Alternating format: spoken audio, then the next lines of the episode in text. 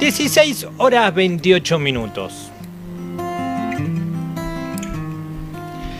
Hace, en estos días, ahora no recuerdo bien si fue el martes o el miércoles. ¿La semana pasada? Sí. ¿Qué? Ah, sí, se cumplieron. Me parece igual que fue anterior. Em, 25 años. Yo igual quería preguntarte antes de que nada si eras. em, ¿Cómo se llama? Ahora se me fue el nombre. Cuando sos. em, que estás pens- pensando en el tema de la buena suerte. ¿Cómo se llama? Supersticioso. Supersticioso. Ahí está, no me salía la palabra, perdón. Eh, ¿Sos supersticioso? Sí, sí. Yo soy muy cabulero. Soy- Cabulero. Soy, muy cabulero. Soy de esas cuestiones de que cuando juega Racing me gusta verlo solo, cuando quiero o tengo una reunión importante o, o- o está en juego algo importante para mí, rendir un examen, tengo mis cábalas también, tengo esa cuestión de Y haces como esa izquierdo. cosa de repetir, de usar como algo que vos hacías. Como, no sé, cuando ibas caminando por la calle, de, eh, San Roque, que este perro no me toque. Eh, ¿No? Era como. Bueno, sí. los músicos tienen algo parecido.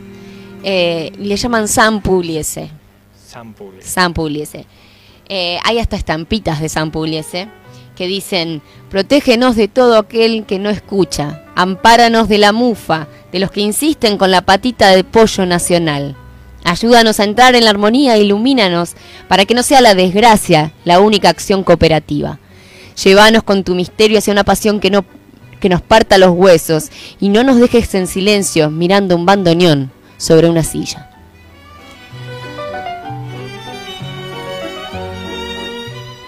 Bien, ¿quién era Pugliese? ¿Quién es San Pugliese? Eh, Pugliese era Osvaldito, vamos a decirle, porque ya nos sentimos amigos. Era un niño que nació en una familia de músicos en 1905. Su padre le regaló su primer violín y lo escribió en el conservatorio, ¿no? El tipo, bueno, hizo lo que mandó el padre, pero en el conservatorio encontró su gran amor, que fue el piano. Pugliese y su orquesta es muy conocida por el arranque de piano que tiene nuestro amigo Osvaldo.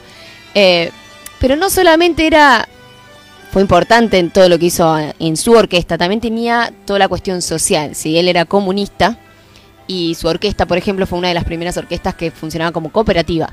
Si él no cobraba más por ser director de orquesta, que era lo normal en esa época, sino que eh, todos cobraban lo mismo. Y eso pasaba también en su música. En su música todos los instrumentos tienen eh, la misma, el mismo protagonismo. Le da lugar a todos los instrumentos. Vamos a, entra- a, entrarnos un poco más en lo que en lo que era Osvaldo Pugliese.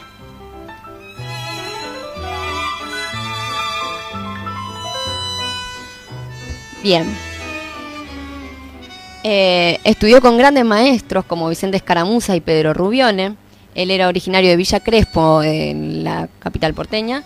Eh, integró varios agrupamientos musicales y en la década del 30 formó su propia orquesta.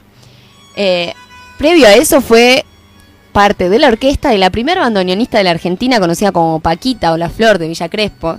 ¿sí? Esto fue en los años 1920, por ahí, o sea que no hay registro de esto. Sí están las composiciones de, de Paquita, que han interpretado otros grandes del, del tango. Eh, y bueno, después de eso, cuando ya. Esto, Pugliese empieza a tocar con 15 años. Empieza a ir por- de gira por ahí con 15 años.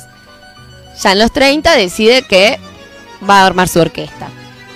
Eh, lo hace junto al violinista Elvino Bardaro. Y su primera presentación lo hicieron en el Café Nacional. ¿sí? Desde allí a las estrellas, ¿no? Eh, hicieron una gran gira por el país, todo esto, bueno, gastos, tuvieron que empeñar algunos de sus instrumentos, o sea, hasta para poder volver a casa, porque hacer una gira en ese momento por el país, cuando el tango recién empezaba a ubicarse en las milongas de alguna manera, siendo más aceptada socialmente, no era tan, tan barato como en el auge del tango, digamos, no era tan redituable. Eh, él escribió más de 150 canciones ¿sí? durante 55 años que, tocó. Es el típico que ven, no sé si han visto la fotito del- de un viejito con anteojos oscuros, medio pelón, con una sonrisa indescriptible. Ese es nuestro Sam Pugliese. Y grabó más de 600 piezas de otros músicos y autores. A Osvaldo no se lo reconoce solo por ser uno de los grandes músicos, sino también porque fue eh, uno que luchó mucho por lo que es el trabajo de los músicos, los intérpretes, los compositores, sus derechos y obligaciones. y fue entonces en 1935 que impulsó el Sindicato Argentino de Músicos, del que fue el afiliado número 5, eh, para promover labores de la música como una dignidad personal y no un castigo, decía la organización. Obvio que esto a nuestro amigo comunista Osvaldo Pugliese le trajo muchos problemas, lo envió a la cárcel varias veces. Eh, la orquesta tocaba igual, aunque Osvaldo estuviera en la cárcel, pero tocaba con una rosa roja sobre el piano. Algo totalmente romántico, ¿no? Em, y bueno, tocó en el Teatro Colón, que es uno de los shows más conocidos que se, ha grabado sí ya con casi 80 años, eh, que es, si lo pueden, está en YouTube, si lo pueden encontrar, es algo que no tiene desperdicio para nada. Eh, en su orquesta pasaron destacados cantantes e intérpretes como Roberto Chanel, Alberto Morán, Jorge Vidal, Jorge Maciel, Miguel Montero, Alfredo Belusi, Adrián Guida y Abel Córdoba. Para mí mi favorito es Jorge Maciel. Si lo pueden escuchar en Remembranzas, por ejemplo, es un tango que te llega al corazón y te parte a la mitad. Em, es uno de mis recomendados de los cantores que lo acompañaron. El 25 de julio de 1995, a los 89 años, falleció en la ciudad de Buenos Aires.